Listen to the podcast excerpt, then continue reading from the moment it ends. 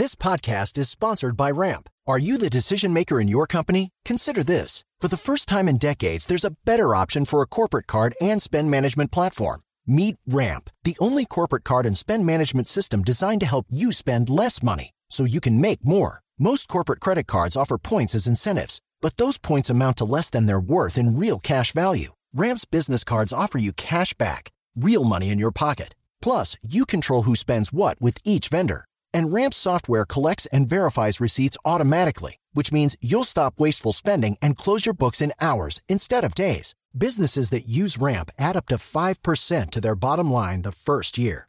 If you're a decision maker, adding Ramp could be one of the best decisions you've ever made. And now get $250 when you join Ramp for free. Just go to ramp.com slash easy. Ramp.com slash easy. R-A-M-P.com slash easy. Cards issued by Sutton Bank and Celtic Bank members of DIC terms and conditions apply. Papo com o Anjo. Olá, bem-vindo ao podcast Papo com o Anjo, esse podcast aqui na Jovem Pan, toda segunda-feira, um episódio novo e sempre com um papo muito descontraído, trazendo informações, trazendo negócios, trazendo oportunidades, trazendo pessoas que efetivamente ajudam no seu negócio, no seu dia a dia, para esse papo comigo, que é o Anjo, o Anjo Investidor. E hoje eu trouxe um, um, um grande empresário brasileiro, um cara que mostrou como faz e como funciona tudo. É, tem um conglomerado de empresas, de negócios, mas começou em 2010 num, numa empresa que todos vocês já ouviram falar, chamada Smart Fit. Diogo Corona, bem-vindo ao Papo com Anjo. Muito obrigado, boa tarde, João. Tudo bom? Tudo bom quem está assistindo gente? Muito bacana. Me conta essa história. Você está desde o começo da Smart Fit. E aí, fala um pouco dessa história, da, trajetória, da sua trajetória, que você é um cara novo. Você tem 32 anos e aí já construiu esse império. Gente, são mais de 800 lojas pelo mundo em 11 países. Então, Smart Fit é um case incrível em orgulho brasileiro.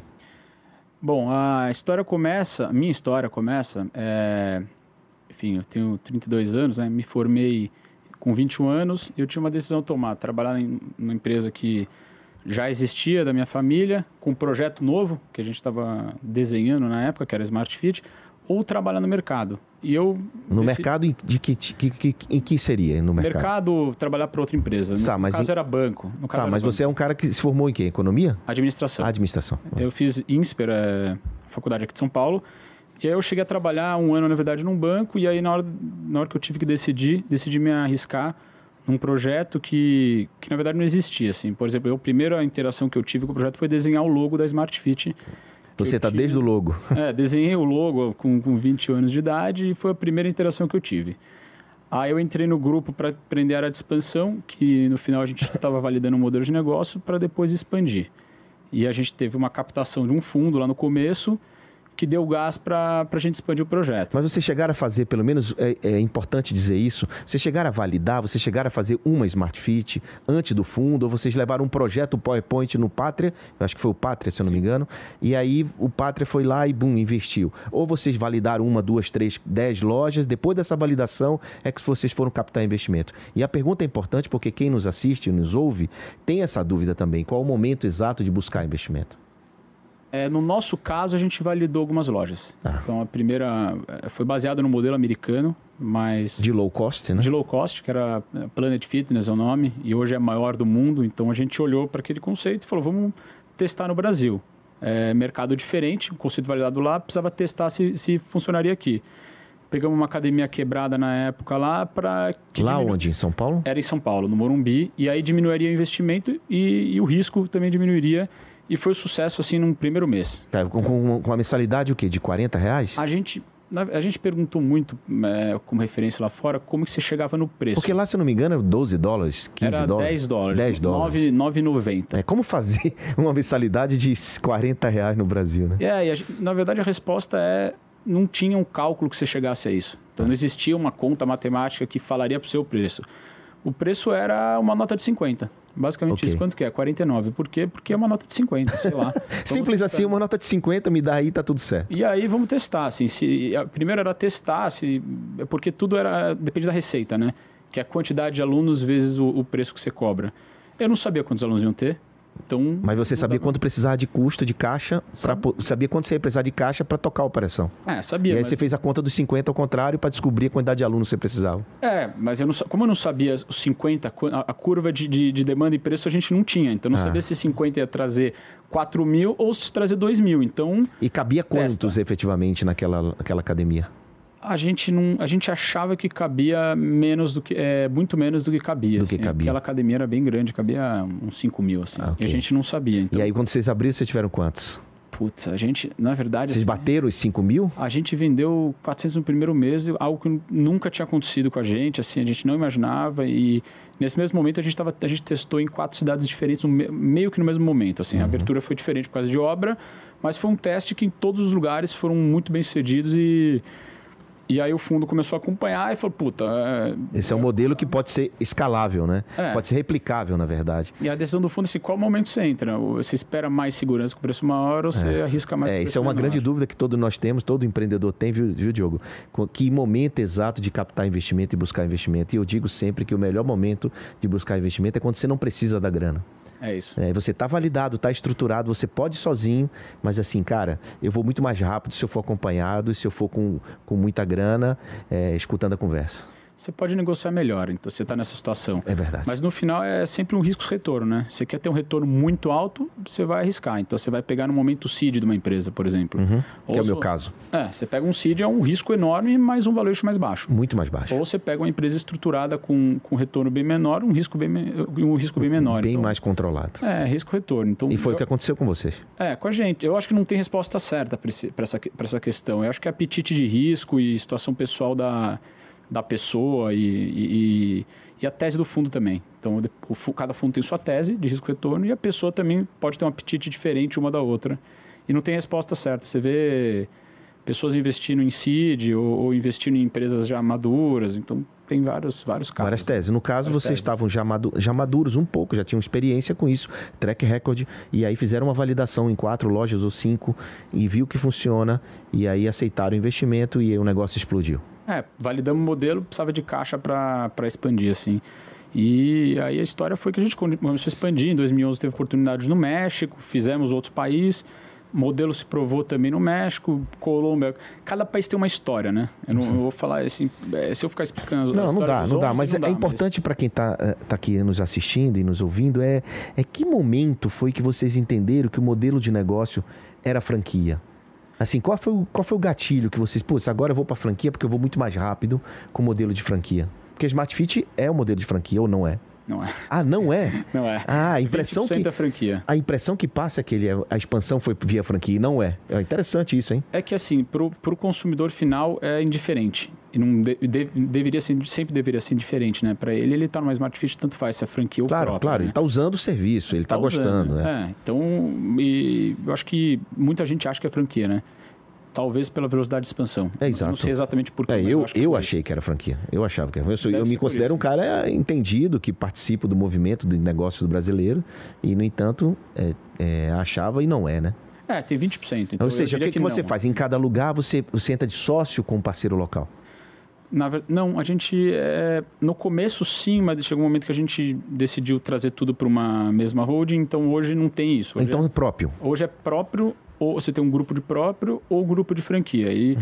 em linhas gerais, franquia é, é- Onde a gente franquia é questão operacional. Tá, É uma cidade muito distante de qualquer outra, provavelmente ela é franquia. entendi. Porque operacionalmente você tem um trabalho para ter por causa de equipe. Mas é, é mais por isso, assim. Certo. E, e aí, qual é o limite disso? Porque 800 lojas em 11 países, qual é o limite disso?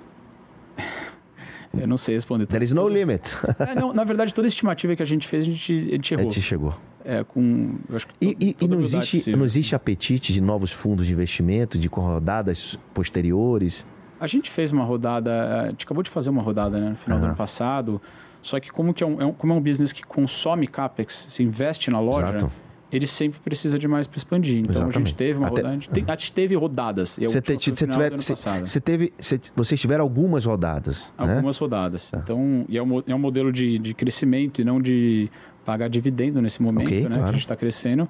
Então sempre tem rodadas. Sim, Tivemos uma no final do ano passado e nada impede de ter uma outra. Claro, ou- claro. Enfim. E, e, obviamente vocês já pensaram em IPO. Já pensamos, sempre está na mesa, né? Pelo, Claro. pelo, pelo tamanho, pelo, pelos fundos que estão lá faz um tempo. Só que você tem que ponderar, né? Tem que ponderar várias questões. Quando você vai fazer, você vai fazer um private placement, com captação privada ou um IPO. Então você tem que ponderar valuation, é, é, Timing. burocracias que você vai ter com fazer um IPO, Claro, não é barato. um monte de coisa, assim, é, relatório, é, coi- obrigações legais. É o, o que eu digo para essas empresas que estão chegando perto do tamanho de fazer um IPO é que ela tem que pensar nisso, não necessariamente fazer isso, né? Tem que Sim. se estruturar, se organizar, ir pelo, no caminho, né? De estar sempre é, buscando entender como funciona, para aproveitar um time. De repente a janela abre e você vai e, e faz a oferta pública, né? É uma, se his- for uma o caso. história que você tem que contar, né? Você não, É. você não Mas vocês têm história, né? Vocês têm história. É, mas a história que você vai, você vai contando isso, você vai contando a história assim, vou fazer tal e faz, vou Uhum. fazer tal e faz. Daí você vai, você vai criando um relacionamento. Porque, não, porque de repente, assim, se hoje a gente falar que vai crescer 40% no próximo ano, deveriam, deveriam é, aceitar uma tese dessa, porque a gente já vem tendo relacionamentos e falando, ó, vou fazer, faz, vou fazer, Uhum. faz. E não do nada chega para um banco que você nunca falou e fala, ó, gente, vou fazer isso. Falar, É, vem, vem acumulando resultados, vem provando o resultado e vai acontecendo, e por isso as rodadas estão acontecendo, na verdade, né? Exatamente.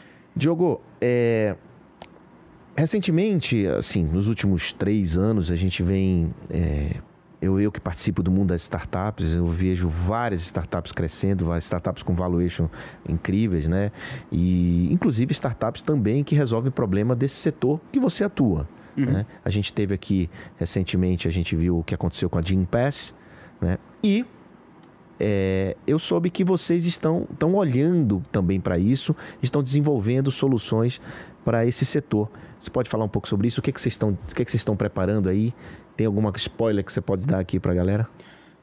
É, tem bastante coisa que a gente pode falar do assunto, na verdade. Assim, dentro das minhas atribuições na empresa, eu sou COO do grupo de operações e debaixo do meu guarda-chuva também está a área de expansão, mas é, a gente criou uma startup dentro da empresa que compete diretamente com o Gimpass, faz o mesmo serviço que eles, chama Total Pass. Total Pass. E a gente, eu entrei nesse projeto em agosto do ano passado, faz seis meses. É, Vocês começaram ele do zero ou incorporaram uma startup? ela era uma área corporativa nossa. Então, Tá. ele, é, é, existia... Existe o uma- serviço uma base, corporativo. sim, mas não era uma, uma spin-off. Não Tá. era uma... Não é spin-off ainda, né? Não era uma spin-off Hoje na é. época. Hoje é. Mas para spin-offar demorou um tempo. Então Tá. eu cheguei faz seis meses, já spin-offei, tinha uma base de alunos ali. Hoje a gente tem cinco, a gente cresceu cinco vezes, tinha qui- 15 pessoas na, na- nessa área. Hoje tem 60. Eu transferi de escritório porque basicamente assim, eu, ver, eu via que a única solução para ela, para essa spin-off, era a gente desvincular de todos os processos da empresa grande. Porque a empresa grande, assim, algum- ela vai crescendo em algum momento ela cria processos para redução de É, custo. injeção, inje, ingessa, né? Ingessa o processo. Ingessa, mas, é- é- mas em em termos de eficiência, você pega um jurídico que atende tudo, você pega um TI que atende tudo. Para quê? Para otimizar custo. Uhum. E a necessidade de uma startup não é custo, é velocidade. E muitas vezes eles são contraditórios. Então, a E os empresa- custos são baixos também, muitas vezes. é, e- e- mas basicamente em algum momento a gente não a gente olha mais faturamento do que custo. Você vê as startups, elas não se preocupam muito com eles olham o, se o crescimento do faturamento está vindo ou não. É, Isso depen- vai- depende do, do, do que foi setado na expectativa inicial, né? Sim. Se foi setado um burn rate é, X por dois anos, isso vai acontecer porque tem que queimar caixa mesmo para chegar no objetivo de faturamento. Se não foi setado, esse é o problema, né? Muitas vezes. Que aí você espera uma receita, espera um break-even, não vem, e aí existe esse descasamento de interesses entre investidores e empreendedores. Né? Eu vejo muito isso acontecendo. Mas no caso de vocês, vocês setaram uma expectativa no spin-off para um X período que vocês estão levando isso acelerando. É, e, e a, e a- e a gente separa muito porque a lógica de, de avaliação da, da Smart é por resultado, linha final, lucro e EBITDA. EBITDA. E a, a dessa empresa é outra lógica, é. faturamento. Então, assim, ela pode dar zero a zero, mas ela tem que crescer o faturamento Tem que crescer. porque a prioridade dela é crescer e não reduzir custo. Entendi. Da Smart é processo que reduz um custo. Então, são lógicas totalmente É, diferentes. e o crescimento de uma startup é exponencial, né, cara? É, É. um crescimento impressionante. Para quem não sabe, o que faz a Total Pass, é, eu, vou, eu, vou, vou me arriscar aqui a, Claro. a falar para você, mas basicamente você tem uma assinatura em uma academia, das, perto da sua casa. Com Total Pass, você você tem a mesma assinatura, só que você usa uma, uma rede de academias credenciadas pela Total Pass, que no caso deve ser as, devem ser a princípio as, as academias Smart Fit ela do grupo Smart Fit, tem, tem a Biorritmo também, também, tem os estúdios, que é Race Bootcamp. Ou seja, tem mais do que marcas. Ma, várias marcas que estão associadas a Total Pass, onde você, com, esse, com essa mesma mensalidade, você usa em qualquer lugar. Tem uma rede de Pilates, que não é do nosso grupo, tem 70 unidades, é a maior do Brasil, chama Pur Pilates, está dentro. Estamos credenciando alguns crossfits, então ele, ele, é um agregador, na verdade, de uhum. maneira bem simples, assim, é um booking.com. Então ele junta várias, é, o booking.com junta vários hotéis numa mesma plataforma, a gente junta várias academias numa mesma plataforma. É, mas o, o cliente, o consumidor, para ele entender, ele só paga uma vez. Ele, ele só paga uma mensalidade. Tá, é, assim, deixa eu fazer uma referência, acho que mais, mais direta. direta. É um plano de saúde. Ok. Você paga mensalmente. E aí você tem acesso a... Uma rede de hospitais e de rede, clínicas. Rede de hospitais, e aí o, o plano de saúde vai pagar para o hospital e, e, de acordo com a utilização. O nosso caso é, é, é similar. coisa, similar. Então okay. o cara paga uma mensalidade, as academias recebem por, por visita. Então, a referência de plano de saúde é muito parecida. Então... Ok, as academias recebem por visita, então para elas é interessante, já que ela, ela continua com o plano dela normal uhum. e ela tem mais um plano adicional, que são essas visitas que são feitas através da Total Pass. Que é corporativo, então é B2B. Ah, é só B2B? É B2B. O Total Pass é B2B? O Jim Pass e o, eu, eu, o Total Pass são os dois são B2B. Ah, são modelos de negócio B2B. Você fecha com a empresa, muitas vezes tem subsídio, dinheiro novo no mercado. Uhum. Que isso, que isso acaba fazendo muito sentido. Ter o dinheiro novo no mercado, consciência das empresas diz que isso é, isso é importante para os funcionários. Ah. Então, tem dinheiro novo no mercado, faz sentido e junta as academias na plataforma. Só que isso, isso só é bom quando você tem concorrência de agregadores. Hum. Vou dar um exemplo. Se só tivesse um plano de saúde no Brasil inteiro, seria ruim para os hotéis. Certo. questão de negociação e poder de barganha. Uhum. E pode depender de um. Como tem mais de um, isso fica saudável para a academia. Então, as academias deveriam entrar nos agregadores, sim, porque tem uma fatia de mercado, as empresas estão pagando e, e, e tem interesse nisso. Só que as academias, para ser bom para elas, elas têm que ter mais de um agregador. Dois, três, entrou o ClassPass aí, pode ser quantos quiser, não, entendeu? Enfim. Para elas seria bom porque aí a concorrência negociar. é muito boa, né, cara? Porque não, ela te gera vários gatilhos, né, em todos os sentidos. A concorrência é muito bom, até inclusive principalmente para o consumidor. Né, que ele pode comparar, ele pode ver outras coisas, se bem que são serviços aparentemente similares em muitos aspectos, né? É, eu, eu acho que assim, para o consumidor final é a, a, base de academias que vai ter, que pode, de, de pode de, é, ser diferente de um agregador para o outro, e a experiência tecnológica. Tá bom. Se é o quê, como, como funciona para o totem, o, aplicativo em si, né? De alguma das perguntas que eu sempre recebo, a gente tem um canal no, na Jovem Pan chamado Anjo Explica, que a gente sempre está respondendo perguntas dos ouvintes sobre, sobre tecnologia, negócios, investimentos, startups, empreendedorismo. Uma das perguntas que eu mais respondo, João, por que, que a tua tese de investimento é B2B ou B2B2C? E você vem falando aqui, você vem mostrando. É, e eu queria entender, você falando do, do, modelo B2B seu, eu queria entender por que você não abre para o B2C, ou se vocês pensam em fazer isso, ou qual foi a estratégia de não abrir para o B2C? É, eu, eu acho que assim, eu não vou dizer que a gente não vai abrir para o B2C. Uhum. Eu vou dizer que assim, é, a iniciativa começou em agosto, a gente está em dois países, Brasil e México com ela, e a gente está abrindo em mais três países em questão de em mais dois meses. Então, em nove, oito, nove meses a gente vai ter em cinco países. Então, por questão de priorização, a gente entrou primeiro B2B, uhum. e eu acho que faz mais sentido também porque tem dinheiro de fora no mercado. Então, se eu pegar o B2C, assim, é o mesmo dinheiro das pessoas querendo fazer academia. Uhum. O B2B tem o dinheiro das pessoas mais o dinheiro da empresa quando tem, quando tem subsídio. E hoje em dia as empresas estão com interesse em fazer isso. As empresas têm essa conscientização cada vez mais para reter talento. E de alguma forma você também é, agrega a academia e não compete nesse, nesse aspecto também? É, eu acho que tem menos competição, né? Menos Porque, assim, competição. Assim, menos né? competição. Eu pegar o B2C, é, é o meu É o dia a dia. É o teu consumidor que já vai naquela academia. Então, está é. trazendo ele para cá, que na verdade você está dividindo o mercado. Então, é uma estratégia comercial, uma estratégia é, também política, né? No uhum. sentido de tal, crescer o mercado e não dividir o mercado. É, a gente não tem planos de fazer um agregador B2C. Uhum. Não tem planos nenhum no curto prazo. Assim. Temos, e B2B. sobre rodada de investimento, a Total Pass já fez alguma? A Total Pass ela não fez porque como ela faz parte do grupo é muito difícil. Ela não, não, é, não é uma foi uma spin-off, ela é um, um novo negócio, uma nova empresa, né? É uma nova empresa. Existe discussão nesse sentido. Certo. Até agora não, não, não fizemos nada porque não é um negócio tão simples, né? Porque ela é uma spin-off, mas você tem investidores, vão ter investidores diferentes de um para o outro, e aí ela tem uma, uma base de academias que pode criar um conflito de interesse Entendi. do investidor para o outro. Você tem, hoje é o mesmo, então tá todos os interesses estão alinhados. É, mas você tem, ser private, diferente. você tem private equity e tem acionistas, né? Uhum. Você não tem venture capital ainda dentro do processo. É, se eu, se, imagine se eu tiver um investidor que é só do Total Pass. Aham. A negociação de repasse que o, que o Total Pass faz para a Smart, os, os sócios são diferentes.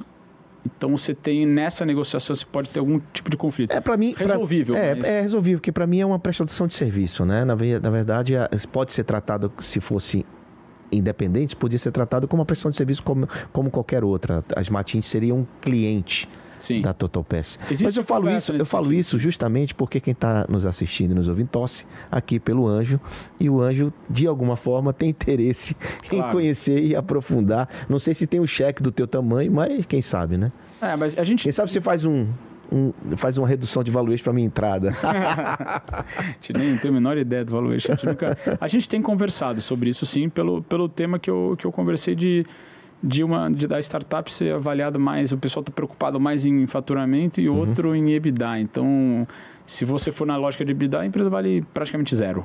E, e a gente sabe que não é verdade. É, no Venture Capital a lógica é outra. E A a, lógica gente, é outra. A lógica é outra e a gente acredita muito nisso. Só que tu tem que ter um racional, tem que fazer sentido, né? Sim. É, porque tem empreendedor, geralmente, o que, que ele faz, né, é, Diogo? Ele aumenta faturamento projetado e diminui despesa, quando que, na verdade, é o contrário que acontece no dia a dia, na prática. né? A despesa é maior do que ele projetou e a receita, é, às vezes, é menor. Né? Então, isso acontece. Então, tem que ter muito pé no chão, tem que ter racional, tem que ter track record. A gente diz que nesse estágio que a gente investe é um estágio do empreendedor. Quem é que está tocando esse projeto? Quem é que está fazendo isso acontecer, né? Porque papel cabe tudo. Então, o cara que entrega, que vai entregar aquilo, o time que está tocando, é que é fundamental. E falando de time, você... Quantas pessoas... Quer dizer, quem que é o head? Você é o head da Total Pass, mas quem mais está tá com você nisso? Então, tem 60 pessoas no Brasil. Tá. E fora o México. O México a gente tem. Vai ter quase 30 pessoas até o. Daqui a uns 30 dias deve ter 30 pessoas na operação lá e estão estruturando os outros países também. Então. É, tem bastante gente, assim, eu trouxe pouca gente da empresa, diria que te trouxe oito pessoas da, Da empresa, da, da, da empresa, empresa mãe, da Smart, o resto pessoas novas de mercado, foi porque é uma lógica de, é uma lógica diferente, né? Tá. A, lo- a expertise da Smart, a expertise que eu estava acostumado a fazer é montar academia. Uhum. Montar academia significa, além dos processos operacionais que você tem, achar a esquina certa.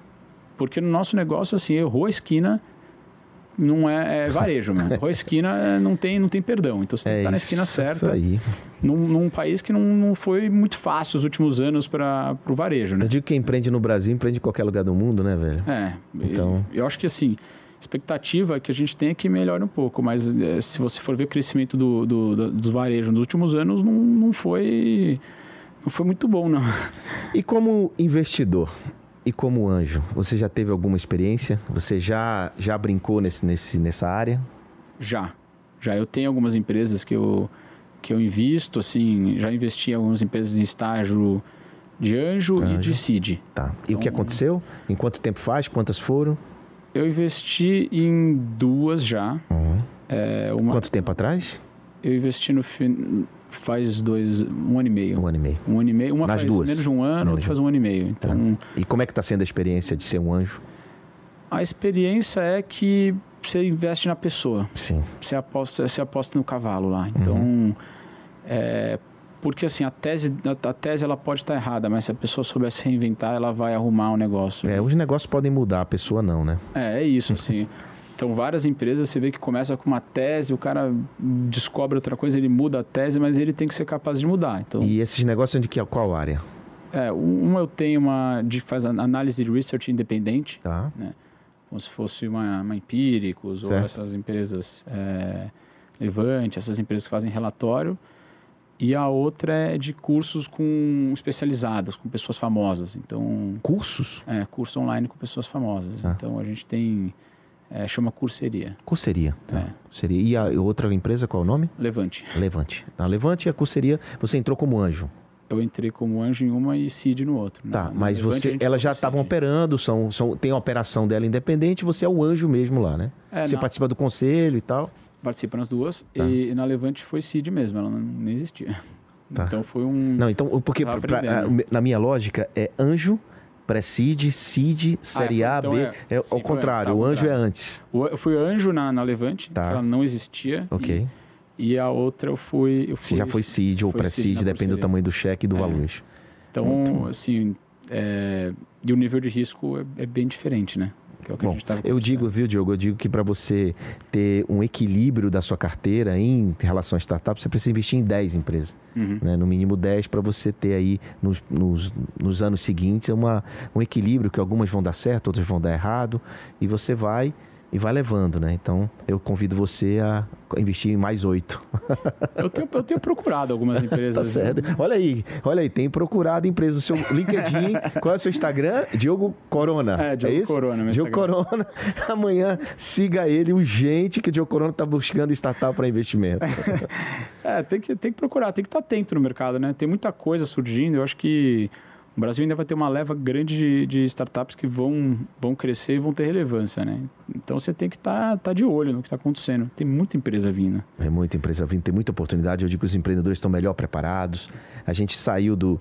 Eu trouxe aqui o Rigonati, o Edson Rigonati, que é brother e, e da Estela Investimento. Ele disse: pô, João, a gente está já no campeonato mundial, já está disputando grandes campeonatos, não estamos mais disputando regional. Então, de fato é verdade, porque cada vez mais a gente está investindo em bons negócios. A gente tem na Bossa Nova, é o nome da nossa empresa, a gente tem 580 investimentos, tudo em pré-seed. É, lógico que a gente tem também um grupo de, de co-investidores, né, apoiadores junto com a gente. Mas o que a gente está vendo, é, a qualidade é muito melhor do que era há bem pouco tempo atrás. Então isso, isso, isso ajuda você a aumentar o seu risco, aumentar, distribuir melhor sua carteira de investimento e investir em mais negócio. Então você que está aí, procure o Diogo Corona, que ele vai investir no seu projeto. Mas assim, falando sério, o cara para te encantar, o que ele precisa te mostrar? Eu preciso entender a tese. A Eu- tese de quem? Dele? Eu, eu, preciso, eu preciso entender a tese. Eu, assim, coisas que eu não tenho nenhuma familiaridade com o assunto, Tá, ok. eu fico com medo. Então é a fora. sua tese, tem que, ser, tem que ter fit com a sua tese. É, eu preciso. tenho alguns negócios que já me apresentaram. Assim, Você, consigo B2C, entender, por né? exemplo, É, B2C ou, ou, ou um negócio muito exótico para mim, eu disruptivo e tal, muito moderno, muito novo, você olha com cuidado. é, sei lá, biotecnologia, Tá, tá. negócio que vai salvar a cura do eu não, não sei, para mim Ok. eu sou Mas um varejão lá, você já olha. é, uma tese que eu consigo entender melhor, puta, é o varejo, eu- eu consigo entender mais fácil, eu prefiro entrar nessas assim. Quando começa um negócio muito louco assim, eu eu pessoalmente eu acho que não, não E você acredita naqueles, naquelas ferramentas de, de performance de academia, por exemplo, para performar o atleta, o aluno, para ele fazer sozinho, do it yourself e tal? Você acredita naquilo? Então, teve, teve algum momento, na verdade foi em 2014, se não me engano, a gente começou esse movimento de app, né? App de é. treino, App pra tudo, app, né? app pra tudo, né? Então, e app de treino também, É. né? Então a gente começou a ficar assustado, né? Com aquela tese, puta, ninguém vai mais pra academia, nego vai ficar em Vai casa. ficar em casa, abdominal em casa. Acabou, morremos, aquela história, né? E que eu acho que é uma das qualidades nossas, né? A qualidade nossa é assim, a gente tá se reinventando sempre, a gente respeita o, o- o adversário ou ameaça, por menor que ela seja, se- puta, eu, eu não posso também ser prepotente. Eu Uhum. vou olhar para todo mundo e levar a sério, né? E a gente contratou uma antropóloga. A gente falou assim, puta, eu não Que sei massa. quem vai me responder se esse app vai... Qual a força desses apps, né, que estão vindo, né? É, especificamente um da Alemanha, chama Freeletics. Então, eu acho que é o maior de treino que tem. Ele estava vindo aí, falou, puta, não vai acontecer, não sei. Chama uma antropóloga e ela vai fazer um estudo antropológico de comportamento, de sei lá o que, para falar se o- as pessoas vão abandonar a academia de vez e nunca mais vão, ou se isso aí pega uma parcela e tá tudo certo. É. Resumidamente, ela falou que pega uma parcela e tá tudo certo, e isso faz acho que mais de cinco anos, deve fazer uns sete anos. Até E hoje continua a parcelinha. Tinha, continua a parcelinha, até hoje ela tinha razão. Ok, senhoras e senhores, conversei aqui um papo bem legal, bem interessante, cheio de informação de, sobre negócios, investimento, também startups, por que não? Porque estamos diante de um empresário, mas de um investidor de startups. É, Diogo Corona, da, da Total Pass e também da Smart Fit, que vocês todos conhecem e muitos de vocês usam. Então, Diogo, obrigado. Muito bacana ter você aqui no Papo com Anjo, aqui na Jovem Pan. Deixa o teu recado final aí para o empresário, para o empreendedor que está nos assistindo. Que, o que, que, que motivo você. que- O que, que você pode dizer para eles, para que eles toque um projeto, vá para frente, mesmo diante de toda a diversidade, mesmo diante de toda a burocracia brasileira e todas as barreiras que nós temos como empresário no Brasil. Bom, primeiro, muito obrigado, João, pela participação. Meu recado é que eu acho que tem que todo mundo tem que ponderar a situação antes de arriscar. Eu sou bem, eu sou bem otimista com o Brasil, acho que vai crescer é, muito, tem muito potencial para muita gente fazer história, mudar essa realidade, mas no final também tem que ter um planinho B ali, que senão as pessoas podem sofrer um pouco. É difícil. Se fosse fácil, é, todo mundo fazia. Eu digo que nós estamos mais para cabras da montanha do que para unicórnio. A cabra da montanha, não sei se você sabe, é aquela cabra que sobe uma parede de 90 graus para lamber o sal lá em cima. Então ela tem que se adaptar para chegar, uhum. para tentar para se alimentar. E o unicórnio é aquele sonho que todo mundo quer ser uma empresa de um bilhão de dólares. Então antes de ser unicórnio, você precisa ser uma cabra da montanha. Conversei aqui com o Diogo Corona. Muito obrigado e até o próximo episódio do Papo com o Anjo. Papo com o Anjo.